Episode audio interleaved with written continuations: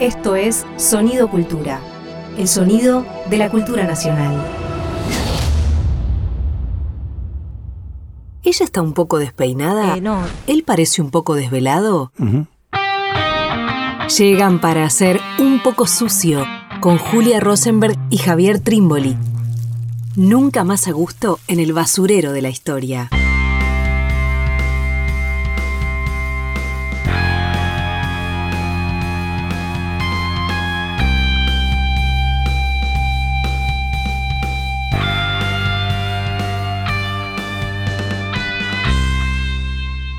Bienvenidos, bienvenidas a una nueva emisión de Un poco sucio. Estamos con Javier Trimboli. ¿Cómo te va, Javier? Bien, Juli, ¿y vos? Bueno, acá andamos, ¿no? Bárbaro, bien, bien, así me gusta. Bueno, estamos un poco biográficos en esta. Un poco sucio y un poco, biográficamente sucios. Ya vamos trazando varias biografías en esta temporada y hoy nos toca otra. En realidad va a ser un intento, ¿no? De pinceladas biográficas, vamos a decirlo así, porque no es posible construir una biografía de quien hoy queremos hablar, que es Félix Aldao, ¿no? Caudillo del siglo XIX. José Félix Aldao. Me parece también que las mejores biografías justamente son las imposibles. O sea, en verdad toda biografía es imposible. Eh, en tanto que está inevitablemente llena de huecos. Cuando te quieren vender que no tiene huecos es porque hay algo que no está funcionando. Hay un humo, hay una magia que no es tal. En el caso de José Félix Aldao, bien, que digámoslo así, un caudillo, quizás el caudillo más importante que tuvo la provincia de Mendoza, bien, que murió en el año 1845, que había nacido en 1785, pero que tuvo una actuación política importantísima, importantísima, por lo menos desde 1816 hasta su muerte en 1845, muere siendo gobernador de la Claro. provincia. Entonces, claro, es un personaje importantísimo. Sin embargo, sin embargo, lleno de baches. lleno de baches y, y a la vez, bueno, nada, vamos a estar hablando de esto después. Incluso para leer para este episodio también costar, costó encontrar qué lecturas hacer, ¿no? Sin dudas hay una que las mencionamos rápido, que es clave, que es la del Sarmiento, que la escribe al toque de su muerte, ¿no? Febrero del 45, sin- 1845 se, se publica y decíamos, Aldao muere en enero, ¿no? Es decir, es una escritura rapidísima la de, la de Sarmiento, poquito antes del Facundo. Claro, es el mismo año del Facundo, Claro. ¿no? En verdad, Sarmiento tiene sus tres abordajes de los caudillos, ¿no? Eh, el primero es el de José Félix Claro. Aldao, como bien vos decís, febrero de 1845, en el diario de Chile El Progreso. Luego, hacia mediados de año, es Facundo, Claro. también en El Progreso. Y después, 20 años después, es el libro sobre el Chacho Peñalosa. Claro, Pero la son su- tríada. la tríada Claro. sobre los caudillos que, claro, quedó claramente establecida, sobresaliente el Facundo. Pero estas otras dos son muy importantes. Claro. Y en buena medida hablan de la dificultad que tenemos, que tiene la cultura argentina, para abordar Claro. esta figura, ¿sí? en particular de, de José Félix Aldao. Y los tres en la región, bueno, Cuyo, Rioján, ¿no? En, Sí. toda la parte oeste de nuestro país. Decimos algo eh, biográfico de. Aldao. Su padre, ¿no? Había sido, él nace en Mendoza, su padre había sido un militar ligado a la corona en la frontera sur de Mendoza. Digo bien. Bien, perfecto. Sí. Y nace, eh, tiene dos hermanos, Francisco y José, y desde pequeño se dice, bueno, tenía un carácter, así lo describe eh, Sarmiento, dice indocilidad turbulenta, ¿no? y que es esta, esta turbulencia en su infancia la que de alguna manera lo lleva a los padres a querer que siga el camino eh, religioso, ¿no? que se convierta en sacerdote. Y de alguna manera es ahí que empieza su recorrido, que incluso cuando empieza a estar dentro de un convento tampoco se disciplina demasiado. Parece ser que lo más mínimo. Tiene su- su- sus recorridas. A, a- a los Sarmiento, a los Sarmiento, ¿no? Esta idea de la cultura, en este caso la cultura religiosa, como aquello que puede Claro. dominar instintos demasiado fogosos. Sin embargo, fracasa. ¿no? Fracasa. Es fantástico porque hay algo ahí muy siglo XIX y muy propio del pensamiento de Sarmiento. La cultura como aquello que puede dulcificar Claro. instintos brutales. Fracasa la cultura. Por supuesto, con Sarmiento nos da ganas de pensar en cuanto fracasó también con él. Claro. Bien, en cuanto fracasó también con él. Además, yo te diría, Juli, para empezar a retratarlo, los fracasos de la cultura por civilizar, ¿no? Por eh, dominar esos instintos de José Félix Saldao se evidencian en algunas cuestiones muy concretas. Uno, las mujeres. Claro. Era un hombre absolutamente entregado ¿no? a tener cantidad de mujeres. Un serrallo. Serrallo, eh, lo tuve que buscar en el diccionario, es un harem. Sarmiento lo dice más de una vez. Además, que Sarmiento diga esto, cuando Claro. Sarmiento no fue justamente un hombre muy puritano, habla de que efectivamente aquí había algo Claro. que no pudo controlar el hábito religioso, como tampoco pudo controlar luego su carácter de hombre militar, Claro. ¿No? Luego pasa a ser un militar de San Martín, lo hablaremos, Sí. y luego como gobernador. Nada de eso pudo nada de eso pudo ponerle freno a su avidez por las mujeres. Lo otro, el alcohol. Claro. El alcohol. Un hombre propenso a tremendas borracheras. Incluso en batallas. Incluso en batallas. Incluso en batallas. Y acá hay algo que a mí me parece recontra interesante. Hay un libro último de, de- de un periodista, historiador mendocino que se llama Fraile Aldao, un general de la Santa Federación, Jaime Correas, lo hemos compartido con Julia, leído. Libro raro porque entre otras cosas lo recomienda Luis Alberto Romero y también Hernán Brienza. Está en su colección. ¿no? Está en La su colección, sí. Vale leerlo, no nos interesó tanto realmente. ¿Por qué? Porque hay una mezcla entre novela, ficción y historia que no termina de, de funcionar, me parece. Pero más allá de eso, creo yo, o por lo menos así me acerqué al libro, estaba la idea de hacer retroceder la leyenda negra. Claro. ¿sí? sobre este hombre. Por lo tanto, ponerle a esta cuestión de su avidez sexual y su avidez alcohólica algún tipo de moderación. Claro. Sin embargo, no, No puede. y, le tenemos que sumar otra, la violencia, ¿no? Porque es sexo, mujeres y violencia. Y el Sexo, droga y rock and también, roll. ¿no? Y el juego, bueno, sí, me olvidaba del juego. La cuarta es el juego. Que incluso, bueno, esto tiene una apostar. Apostar. Apuesta. Apuesta en juegos y pierde mucho mucho de su caudal. Se me empiezan a mezclar las biografías con el segundo capítulo que tenemos que grabar hoy. Voy a tratar de retroceder porque Ah, tiene algo bueno. parecido. Sí, yo creo que acá el. A ver, yo llamaría. Está buenísimo que nos riamos, pero. Sí, volvamos. que- pero hay que tomárselo en serio, Sí. este hombre. No, hay que tomárselo Porque aparte vos muy en decías algo, Javi, que está bueno, que es que la leyenda negra que es sobre el lado, ¿no? De alguna manera, sobre los otros dos que escribió eh, Sarmiento, el Fa- tanto Facundo Quiroga como el Chacho Peñalosa, ha habido a lo largo del tiempo reescrituras que intentaron discutir con eso. Muchísimo. Sobre al lado no. ¿No? O sea, es como que esa leyenda negra ha quedado eh, probablemente bueno, un poco ligado a esto que vos decías, ¿no? Hay algo respecto de las mujeres, del juego, de la violencia, del alcohol, que es muy difícil de, de rebatir.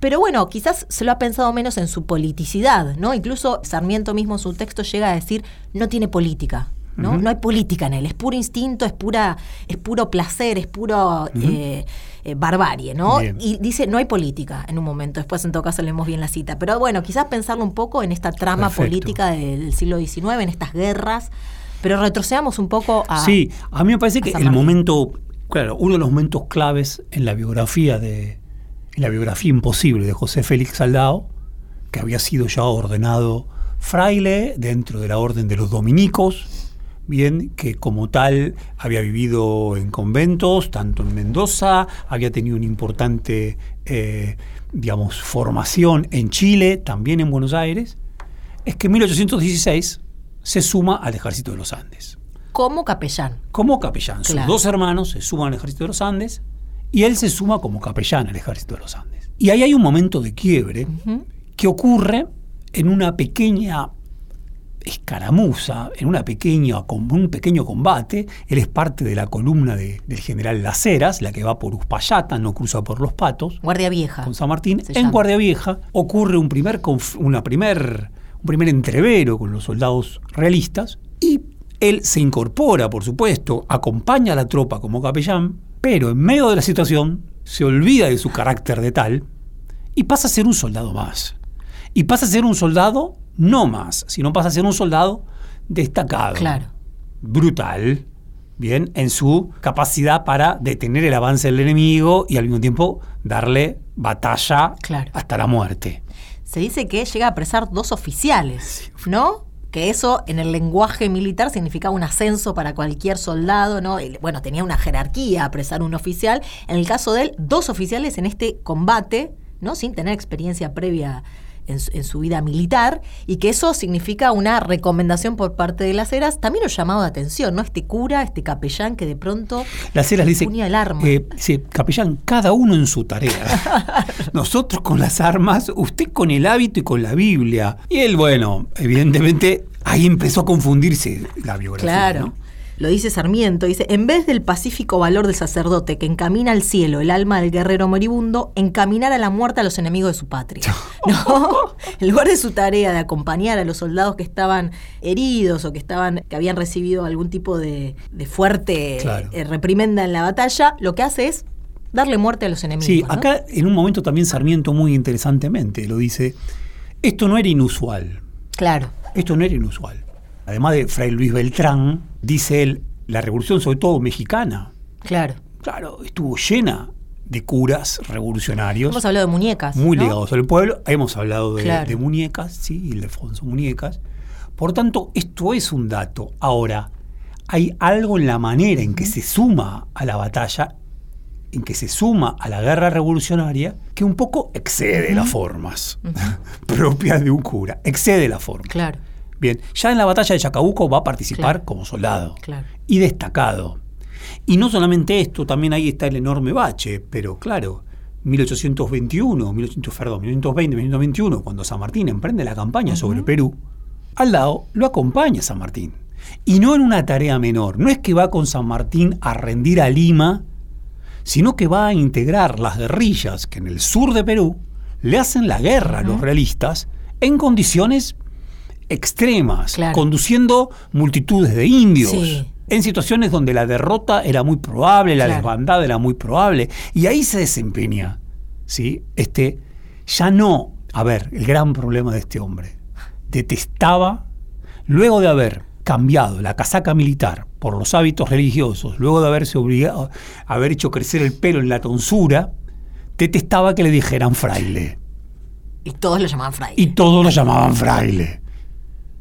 ¿No? Sí, Sarmiento va a marcar como cierta incomodidad, ¿no? En esta doble identidad, ¿no? Y que parte de su carácter se explicaría por esta doble identidad nunca resuelta del todo, porque en varias partes su biografía va a coquetear con volver o por ciertas circunstancias al vínculo religioso, pero que fundamentalmente todo el tiempo llamado a las armas, ¿no? Hay algo en él que vuelve a la vida pública, que la vida pública en ese entonces es la guerra. Totalmente. Vos decías, no tenía una formación militar. Ahora, había nacido en San Carlos, al sur de Mendoza, en el límite siendo, militar y en el límite con, las poblaciones indias, con las poblaciones pehuenches. Toda su vida de niño se había desarrollado en ese ámbito tan cerril. Por lo tanto, había algo que ella había mamado. Y esto me parece, Julia, que es muy importante para entender a este caudillo, pero en general el fenómeno de los caudillos. Dice el Perindongui, pero en verdad lo está diciendo Sarmiento, y lo dice José María Paz, el fenómeno de los caudillos es un fenómeno en donde lo rural, lo, que está por fuera de la ciudad, se impone a la ciudad. Ok, este hombre que tenía ya esa formación, que evidentemente lo había dejado fácil, lo había hecho ducho para afrontar una guerra, luego se va a convertir en el caudillo de esta provincia. Claro. Luego, yo diría, bastante después, ¿no? Sí, y, a la vez, bueno, está bueno, un segundito volver a lo de Perú, ¿no? Eh, hay una anécdota que cuentan ahí en una. Bueno, está bajo las órdenes de Arenales, en la Sierra del Perú, y pero él está al mando, él arma un cuerpo compuesto de indios y que en un momento, frente a una batalla, muchos de estos indios. Eh, reculan, se quieren ir, se quieren escapar, y él salvajemente con su espada, él en persona, pasa a degüello a cantidad de indios. Dice Sarmiento en un momento, si se hubiese dado la batalla hubiesen muerto menos indios que con esta persecución que hace él, ¿no? Es un, es un soldado que combate con San Martín, uno podría pensar entonces un ejército más ¿no? parecido o con ciertos rasgos más europeos, y sin embargo lo que le sale todo el tiempo es lo otro, ¿no? Es la frontera con el indio. Ahora, también esa guerra en la región de las sierras peruanas era una guerra que se había barbarizado. Sí, claro, más de guerrilla. Más guerra de guerrilla. Y ahí hay otro fenómeno de los caudillos. El fenómeno de los caudillos, cuando uno lo quiere entender, no en clave individual, lo puede empezar a explicar porque hay algo de una guerra que se barbariza. Claro. De una guerra que se hace cruenta. De una guerra que se hace con este tipo de escenas. Claro. Y lo que es interesante de la biografía del lado y también de lo de Sarmiento es cómo de alguna manera los caudillos son una degeneración de esa pelea por la independencia, ¿no? Del ejército de San Martín, porque de alguna manera va a explicar cómo esa descomposición del ejército de San Martín provoca también eh, muchos de estos caudillos. Y yo te diría, Juli, para mí tal cual, tal cual provoca estos caudillos, y te diría algo más que me parece que va a ser importante para lo que va a seguir y vamos a conversar en el segundo momento de este episodio de Un poco sucio. A mí me parece interesantísimo poder hacerlo sobre este hombre, ¿no? Y, tan particular, porque no, no termina de encajar, no termina de encajar. Quiero decir, quizá como Güemes, claro, pero en ese entonces, en la primera década revolucionaria, este hombre no era un caudillo todavía, como si Güemes lo va a hacer. Sabemos que Facundo no tuvo una participación en lo más mínimo, fue un desertor del ejército de los Andes. Claro.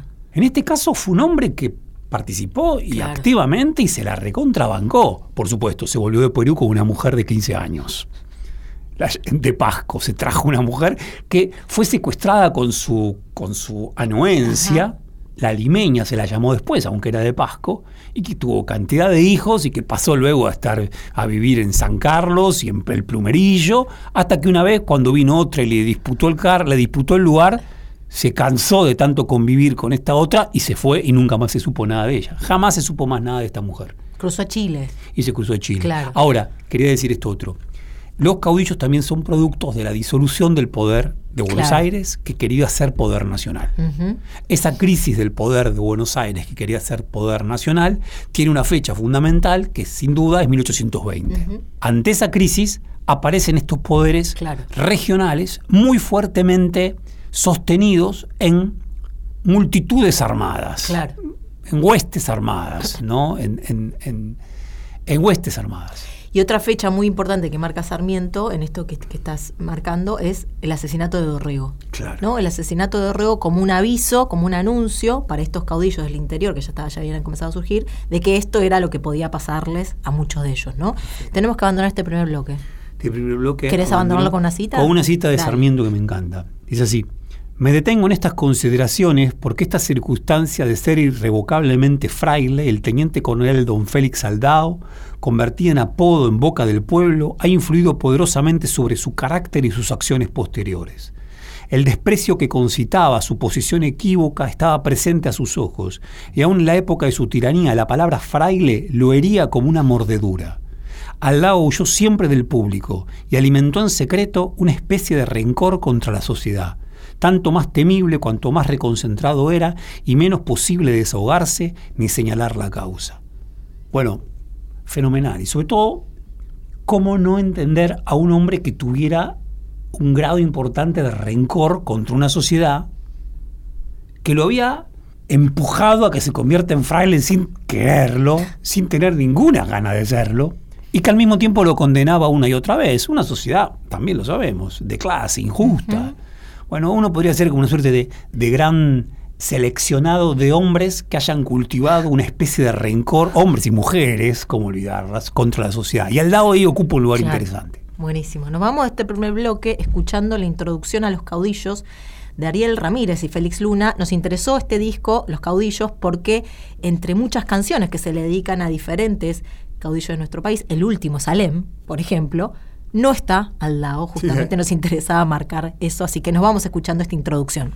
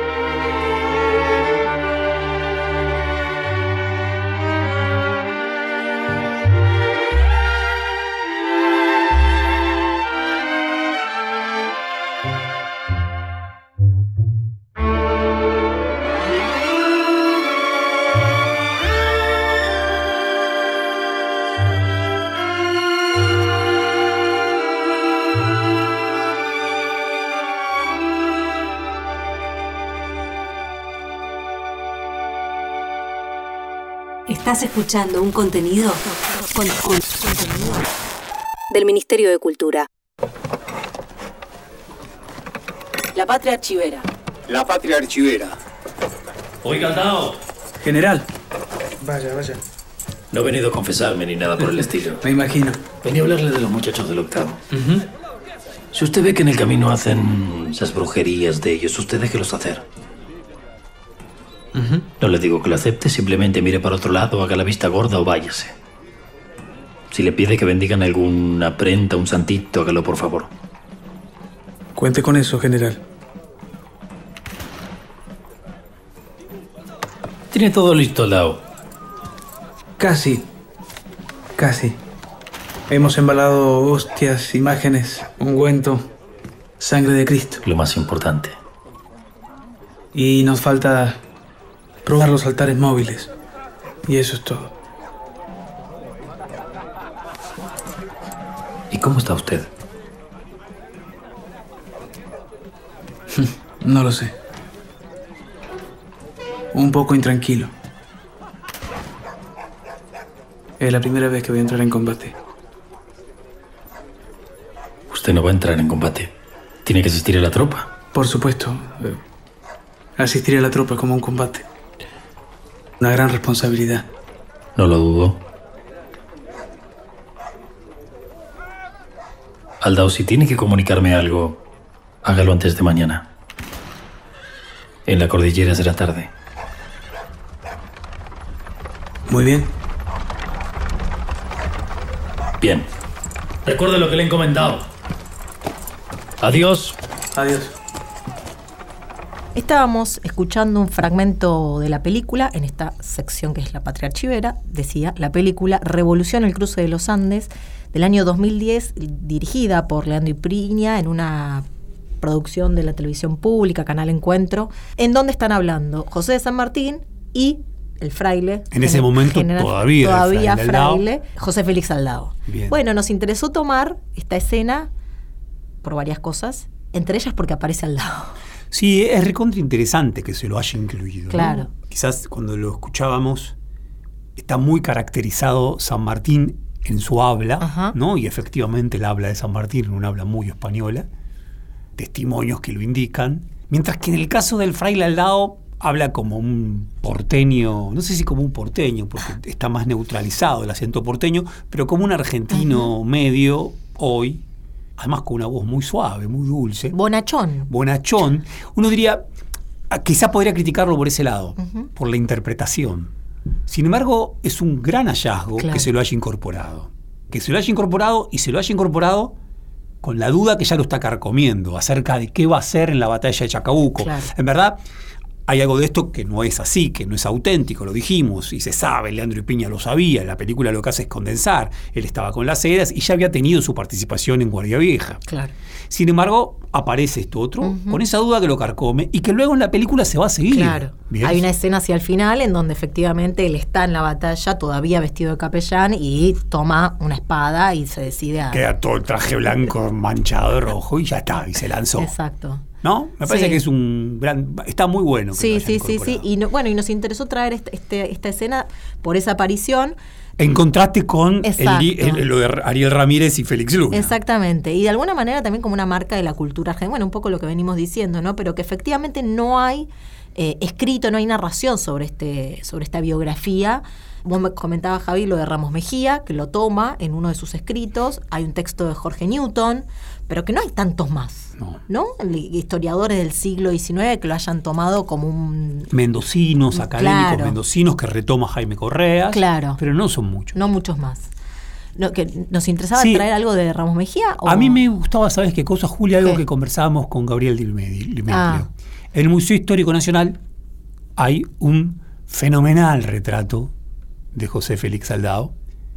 De hecho, en Mendoza, más de una vez, y esto aparece en el libro de Jaime Correas que venimos citando, se ha reclamado al Claro. Museo Histórico Nacional que ese cuadro que está en el Museo Histórico Nacional se ha trasladado a Mendoza. ¿Por qué? Porque el Museo Histórico buena parte de su vida es en la bodega, Claro. no expuesto. Ahora se va a inaugurar prontamente una muestra sobre Rosas y la Federación, y ahí sí va a estar Claro. expuesto y va a estar bárbaro.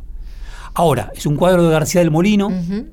Que lo retrata, lo toma cuando, en efecto, al lado visita a Rosas, una sola vez lo visita a Rosas, y después vamos a hablar de esa visita tan extraña, tan extraña, ¿bien? Y Rosas es aquel que le insiste para que se tome este retrato con una flor de divisa punzo, ¿bien? Y con una carota y unos bigotes impresionantes. Eh, ahora, también esto es interesante, ¿no? Tenemos el rostro de Quiroga, tenemos el rostro de Rosas, bien, que tuvieron retratos. Ten- ni duda, de Güemes. Después se nos empiezan a borrar Sí. los de los otros caudillos. Y Hay el- un daguerrotipo del Chacho, Claro. pero este no, lo tenemos en ningún lado. Yo lo tuve que googlear. La verdad no tenía la cara. Pero a la vez marcar eso, ¿no? Justamente la ausencia en la cultura argentina a, de- a partir de entonces, pero a la vez la importancia que ahora tiene en su momento, que tiene un retrato. Sí. No digo, no todos los caudillos tuvieron retratos en vid- tomados en vida de- desde aquel entonces hasta hoy, ¿no? Entonces, quiero decir, también contrasta un poco eso, la existencia de ese retrato con, la posteri- con el posterior olvido de eso. No sé si eh, Estanislao López tiene un retrato. Mm, No lo sé, pero quiero decir, cantidad de Me- Me, caudillos. agarraste, me agarraste así, sin preparación. Pero digo, cantidad de, de caudillos o de, de- de- de figuras históricas que del siglo XIX que no, no No han tenido retrato en vida, ¿no? No sé si el de Güemes fue tomado en vida. Eh, bueno, marcar también ese contraste Bien. me parece que Está que buenísimo. bueno. Y celebramos que el Museo Histórico Nacional lo exhiba Prontamente lo exhiba. prontamente para ir a verle la cara a el cura Félix Aldao. Estás escuchando Un poco sucio, un programa de historia donde la patria es un suceder y no un bodrio. Seguimos en un poco sucio, en esta última parte que nos queda para conversar sobre, sobre Félix Aldao. Tuvo, a mí se me empieza a armar un lío, te voy a confesar la verdad, Javi. Cantidad de, cantidad de batallas que hay eh, de, de No. nuestras guerras civiles, porque aparte mismas personas que están combatiendo en un momento, al toque están combatiendo desde- en otros bandos, ¿no? Es como un kilo... ha- habría que trazar alguna vez un buen Sí. mapa, una buena cronología de las guerras civiles en la Argentina, que, que es un quilombo. Claro, es más fácil entender todo esto como un gran proceso Claro. y evitarnos esta cantidad de batallas, enfrentamientos de distinto calibre además, Claro. que realmente son caóticas. Uf. Yo no diría, a ver, vos anteriormente lo planteabas, por un lado la impresión es que Fraile Aldao o el general Aldao no salió de la provincia de Mendoza, aunque también uno sospecha que en la misma provincia de Mendoza, tan conservadora, uno duda que tenga algún tipo de resonancias, un Claro. hombre más allá de las militancias no más allá de los conocedores de la historia. Me parece que no hay una calle Fraile al lado. Claro. Como si hay una calle, calle Barcala, Wow. Que es muy importante Barcala, porque Barcala, que también era mendocino, era como su némesis, Claro. dice Sarmiento, y lo, también lo recoge Jaime Correa. Será ese negro amigo de paz, amigo de la civilización que Sarmiento admiraba, ¿no? un hombre que tenía un trato con la plebe genial, un negro emancipado. Casi ilustrado. Eh, y casi ilustrado. En Haití hubiera sido un petión, ¿no? Dice, dice, dice Sarmiento. Claro, para este hombre borrascoso, que odiaba a la sociedad, lleno de pasiones tremendas, al que además le habían, lo habían llevado por un destino que él no quería ser suyo, lo odiaba el negro. Lo odiaba. Perdón, nos fuimos por un lado muy distinto. En un No, momento sí. es genial. Bueno, en un Lo momento quiere le dice- matar todo el tiempo. lo quiere- a ver, y en un momento, claro, Barcala, Quiroga, ¿no? Le salva la vida. Quiroga le salva la vida a Barcala y al mismo tiempo Aldao se transforma en un hombre de Quiroga. Claro. Pero una vez los ve juntos, Aldao, a Barcala y a Quiroga, y le dice a Quiroga, ¿cuándo lo va a matar este negro? Y el otro lo mira despreciándolo. ¿Por qué? Porque Quiroga tiene un gran aprecio por la figura de este hombre que se ha sumado a sus tropas. ¿sí? comprometiéndose y comprometiéndolo a Quiroga a que no lo hagan pelear con quienes habían sido ¿sí? sus Claro. propios partidarios. Claro, es un émesis. Bien. Eh, bueno, eso, después lo otro. A veces nuestro siglo XIX y sobre todo este primer tramo del siglo XIX, por un lado tiene algo de Ilíada. Sí, claro. Estos tipos parecen tipos de la Ilíada, son tipos homéricos, son tipos de caracteres increíbles, de valentía, de osadía, de pasiones, porque en el caso de al lado tiene momentos de, de fallecimiento muy grandes, siempre ligados a este problema con su con ser un fraile apóstata. Claro. Él no soporta su condición apóstata. Claro. Está perseguido por esa condición apóstata. Entonces eso lo hace temblar cada dos por tres. Y a la vez cantidad de veces que se marca en su biografía como, y ahora sí, finalmente puede irse al- a la frontera a descansar y tener un momento de paz, y esa paz es interrumpida permanentemente, uno diría, por la vida política de, de guerra del siglo XIX argentino, pero también es él el que de alguna manera ¿no? se ve involucrado. Hay, hay algo de, de una vitalidad, si se quiere por llamarlo de alguna manera, con Sarmiento, ¿no? que una y otra vez la pone ahí. Lo lleva ¿no? ahí. Claro, pudiéndose quedando en, su, en, en el- en la frontera sur, decide volver, ir a San Juan, ir a La Rioja, juntar tropa, ¿no? Eh, es un tipo que está todo el tiempo interpelado por esa situación vital. Y me gusta decir una cosita más, Javi, que quizás tiene que ver con las narraciones sobre el siglo XIX que han contribuido de alguna manera a esta cosa procesual a no poder entender qué es esta dinámica política que se está dando. Lo decía en el bloque anterior. También hay algo en cómo Sarmiento lo describe, que es esta cosa de no política, ¿no?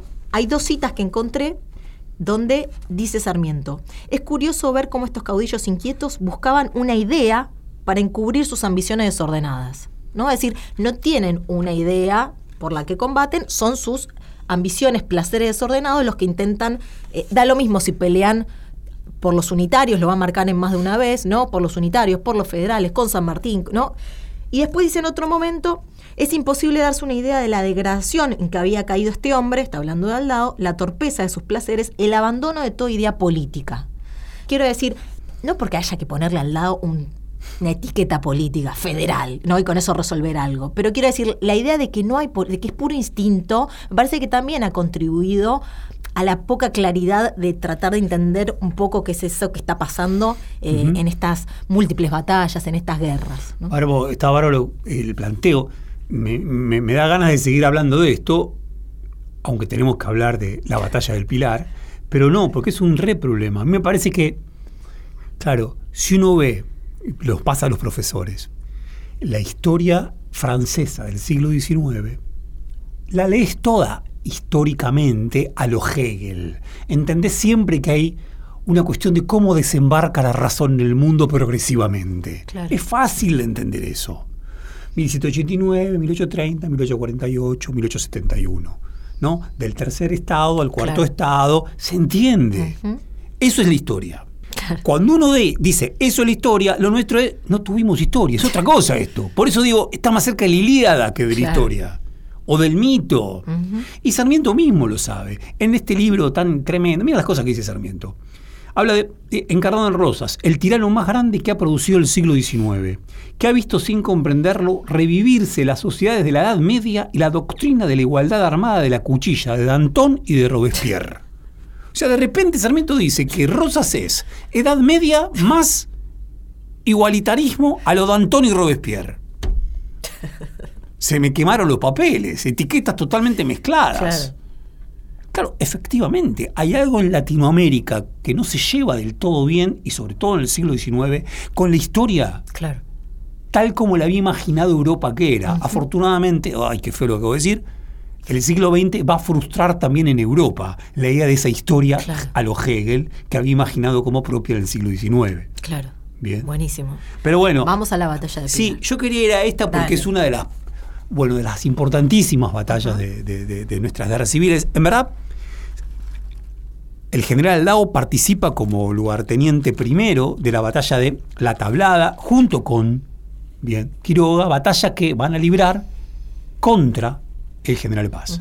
Una de las batallas más en reglas de todas nuestras guerras civiles. Claro. Una de las batallas más en forma. El general Paz le da una paliza a Tremenda. Quiroga que no lo puede creer el mismo Quiroga. Él con sus capiangos, sus hombres tigres, supone que va a ser sencillo con sus cargas de caballería. Sin embargo, es derrotado Quiroga y triunfa Claro. Paz. Incluso son muchos más. Muchos ¿no? más. Mucho más soldados el lado de Quiroga que el de Paz. Me dice así eh, Quiroga, el general Paz me venció con pasos de contradanza. Wow. Como si estuviera bailando Claro. y él no entiende. ¿de dónde, ¿Cómo viste esto? Bueno, Claro. ahí es derrotado y sale herido. Sin embargo, sin embargo, herido y todo, logra juntar una cantidad de hombres, vuelve sobre Mendoza. Eh, al mismo tiempo, Quiroga había hecho lo mismo, había vuelto hacia la provincia de La Rioja, junta hombres. En Mendoza vuelven al poder los unitarios, Claro. una y otra vez, están yendo y viniendo.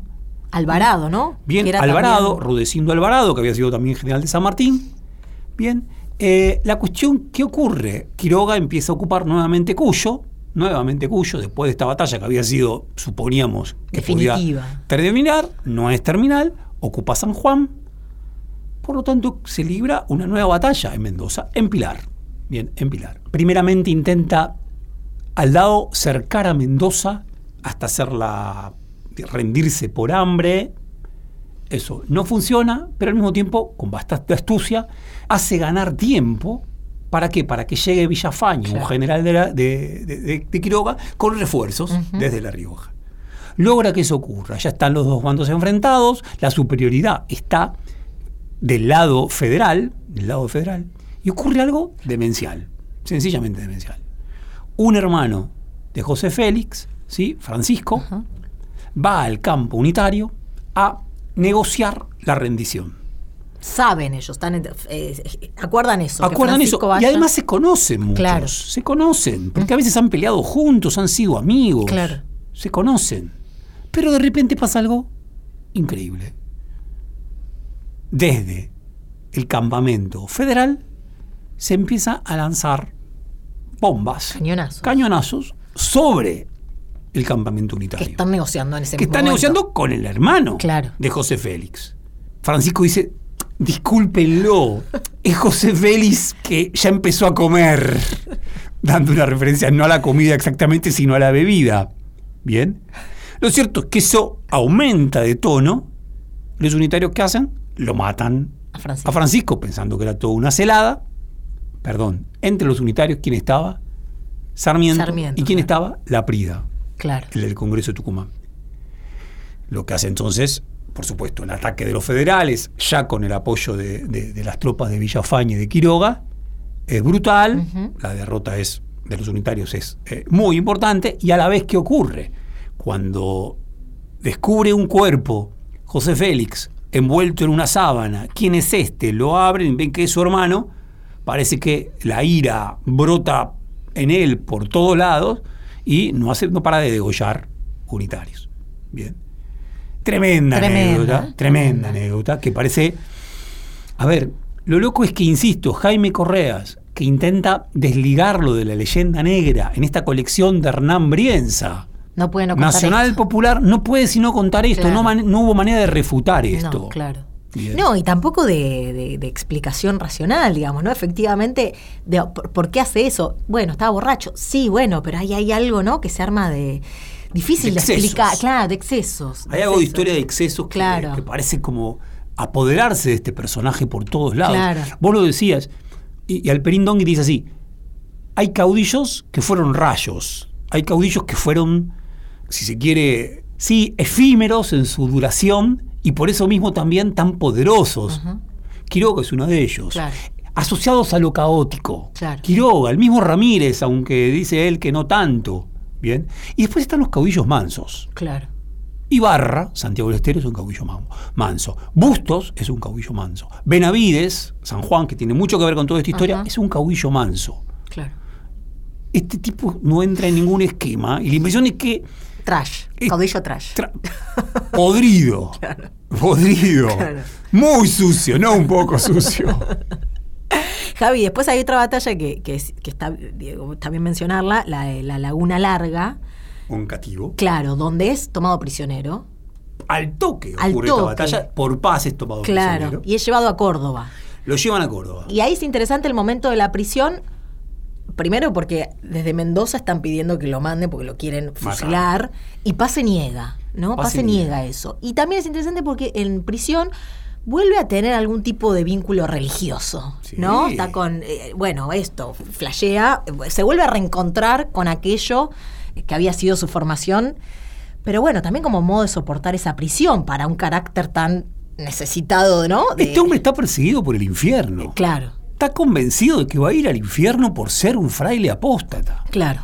Y en esta cárcel parece que se reconcilia con los hábitos, que Estudia que- latín. que la estudia- vuelve a estudiar latín, que hasta se está despidiendo del mundo con todos los honores religiosos, Claro. porque sospecha que en cualquier momento lo van a fusilar. Claro. Ahora pasa algo fenomenal.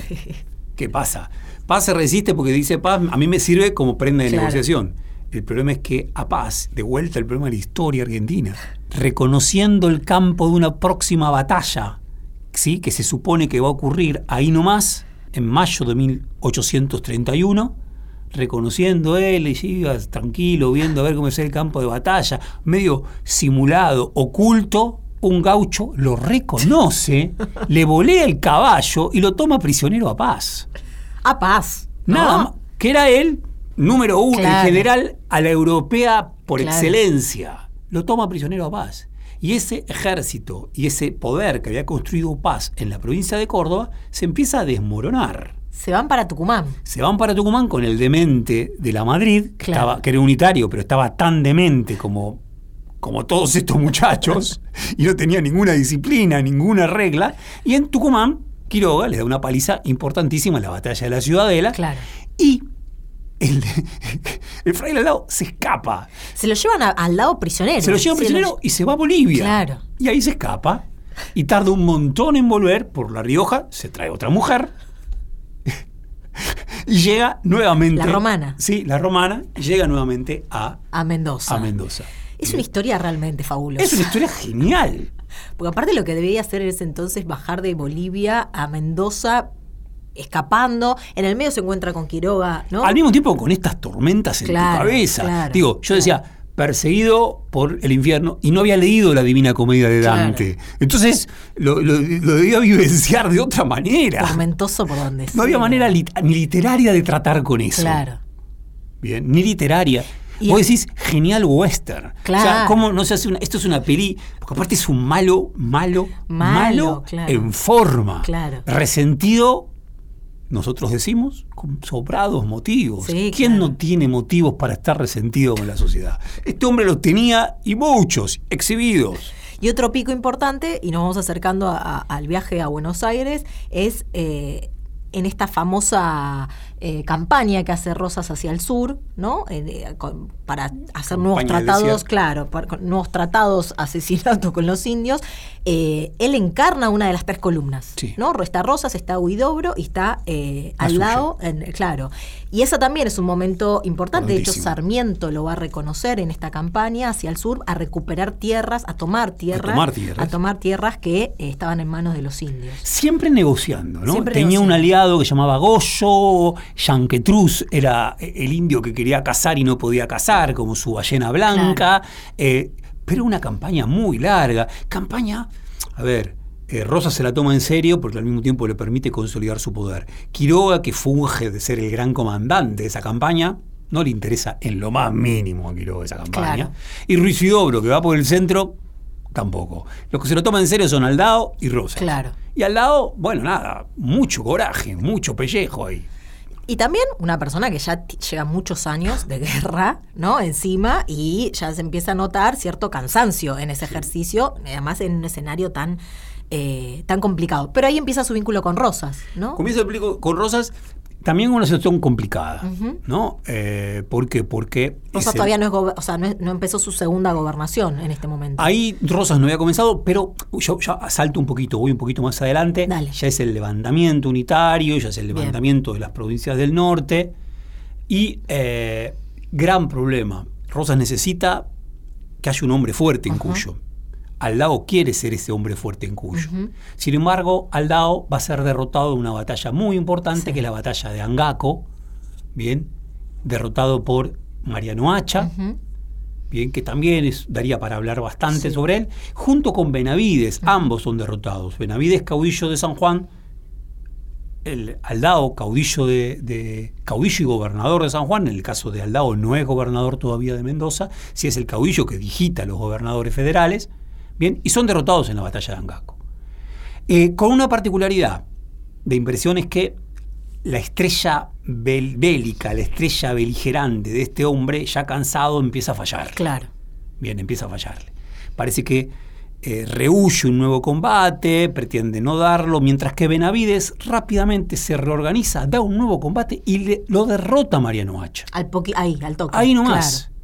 Y para colmo, lo que hace Rosas es, para asegurar Cuyo, envía una división desde Buenos Aires al mando de Pacheco, que pasa a ser una división que finalmente va a terminar con todo el levantamiento en la región de Cuyo, derrotando Claro. bien, en la batalla de Ruedo del Medio a la Madrid. Muchísimas batallas dijimos hoy. Muchísimas. Un exceso de que aparte es un lío bárbaro, pero bueno, está bueno, hay Sí, que hablar de ellas. claro. Y entonces, ¿qué pasa? Aldao dice, por un lado, Benavide me ganó, él mostró que era mucho más eficaz que yo para derrotar a Mariano Hacha Claro. y lo logró. Y por otro lado, Rosas me envía a una suerte de, Porteño. de cónsul porteño, Pacheco, que se mete en mi provincia. Yo justamente ahora pasé a ser gobernador, ¿bien? Porque al mismo tiempo él pasa a ser gobernador. Sin embargo, este hombre es el hombre que tiene el poder de Rosas. Entonces ahí sí le pide una entrevista a Rosas Claro. y lo va a visitar a Rosas. Bien. Nos quedan dos minutos. Hay que contar toda esta visita en dos Ah, no minutos. se puede. Sí. Bueno, Rosa lo hace esperar un montón. lo hace esperar un montón. Primero lo recibe con todos los honores y después lo hace esperar Un montón. larguísimamente. Manuelita, si lo ve. Sí, hasta que finalmente lo ve y después tiene una, bueno, es esta la historia de este hombre, que después tiene una muerte tremenda, consumido por una enfermedad, por un cáncer que le come la cara. Pero Rosa sí lo, lo- le- efectivamente le dice, vas a ser el gobernador, Vas a ser- el hombre eh, en Mendoza que responde a la federación. Tal cual. ¿No? Le, lo- le da ese... ese Y yo creo que los mendocinos no se van a reconciliar jamás con este hombre. Está una provincia tan conservadora. Y no. No.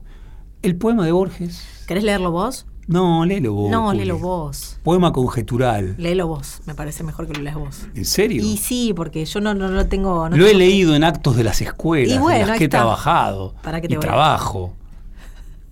Bueno, vamos está. a leer un poema de Borges. Poema conjetural. El doctor Francisco Laprida, asesinado el día 22 de septiembre de 1829 por los montoneros de Aldao, piensa antes de morir. Interesante. Borges lo incluye a Aldao en un poema, en este pequeño epígrafe. Zumban las balas en la tarde última, hay viento y hay cenizas en el viento, se dispersan el día y la batalla deforme y la victoria es de los otros. Vencen los bárbaros, los gauchos vencen. Yo que estudié las leyes y los cánones, yo Francisco Narciso de la Prida, cuya voz declaró la independencia de estas crueles provincias, derrotado, de sangre y de sudor manchado el rostro, sin esperanza ni temor, perdido, huyo hacia el sur por arrabales últimos como aquel capitán del purgatorio que huyendo a pie y ensangrentando el llano, fue cegado y tumbado por la muerte de un oscuro río pierde el nombre, así habré de caer. Hoy es el término, la noche lateral de los pantanos me acecha y me demora. Oigo los cascos de mi caliente muerte que me busca con jinetes, con belfos y con lanzas. Yo que anhelé ser otro, ser un hombre de sentencias, de libros, de dictámenes a cielo abierto, yaceré entre ciénagas. Pero me endiosa el pecho inexplicable un júbilo secreto. Al fin me encuentro con mi destino sudamericano. A esta ruinosa tarde me llevaba el laberinto múltiple de pasos que mis días tejieron desde un día de la niñez. Al fin he descubierto la recóndita clave de mis años, la suerte de Francisco de la Prida, la letra que faltaba, la perfecta, la forma que supo Dios desde el principio. En el espejo de esta noche alcanzo mi insospechado rostro eterno. El círculo se va a cerrar. Yo aguardo que así sea. Pisan mis pies las sombras de las lanzas, que me buscan. Las befas de mi muerte, los jinetes, las crines, los caballos, se ciernen sobre mí. Ya el primer golpe, ya el duro hierro que me raja el pecho, el íntimo cuchillo en la garganta. Es un fenomenal poema de Borges, en donde está este tema del destino sudamericano. ¿no? Un Borges que parece amigarse con el destino sudamericano, tal como Francisco Laprida lo hubo hecho, en la hipótesis, luego de la batalla del Pilar. Claro. Ahora, lo que queríamos comentar. Borges publica este poema el 4 de julio de 1943, o sea, a un mes de la revolución antioligárquica, antidécada infame, que va a catapultar a la figura de Perón. Claro. Y Borges lo hace a propósito. Borges está pensando a sí mismo un Laprida, Claro. que va a encontrarse con su destino sudamericano, y en parte está pensando a Perón como al lado. Buenísimo. Quiero decir, las tantas veces que se ha dicho que trazar estas continuidades es un mero invento del revisionismo, acá uno encuentra una prueba de que nuestro este, escritor indiscutible, ligado profundamente al liberalismo, también trabajó sobre estas continuidades. Como si estas continuidades fueran las que el siglo XX una y otra vez repuso. Bien. Buenísimo. Nos vamos de este episodio de Un poco sucio. Nos encontramos la próxima.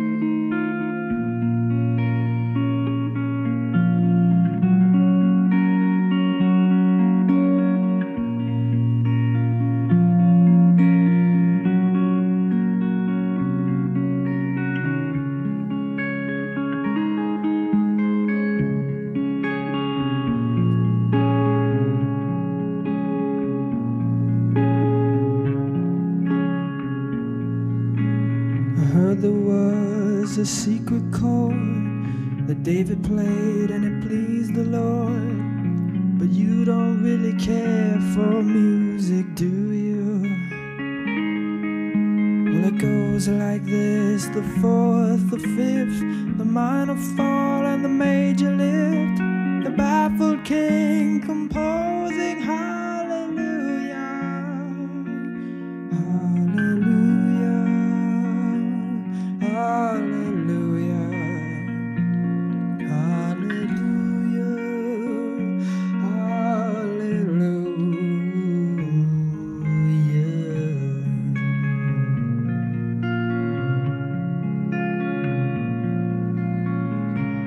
was strong, but you needed proof. You saw her bathing on the roof. Her beauty in the moonlight overthrew you.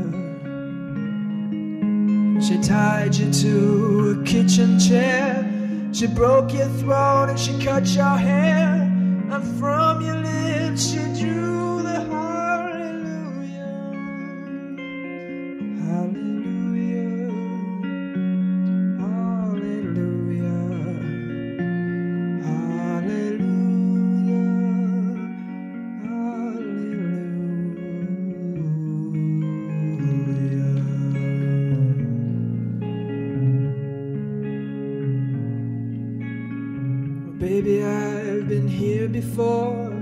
I've seen this room and I've walked this floor. You know, I used to live alone before I knew you. And I've seen your flag on the marble arch. And love is not a victory march. It's a cold and it's a broken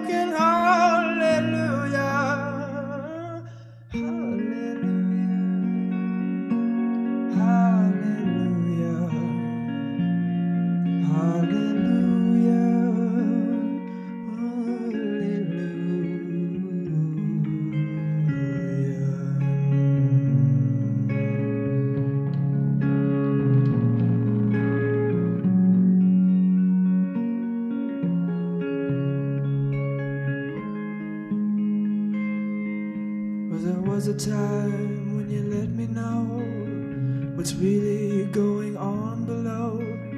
But now you never show that to me, do you? Remember when I moved in you, and the holy dove was moving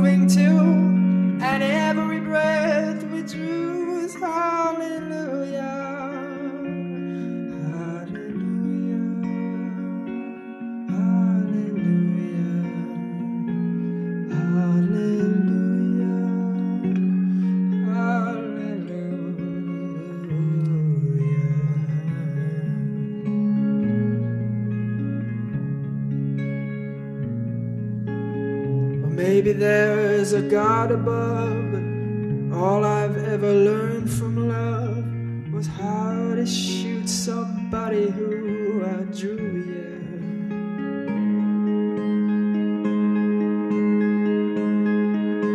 It's not a cry that you hear at night. It's not somebody who's seen the light. It's a call and it's a broken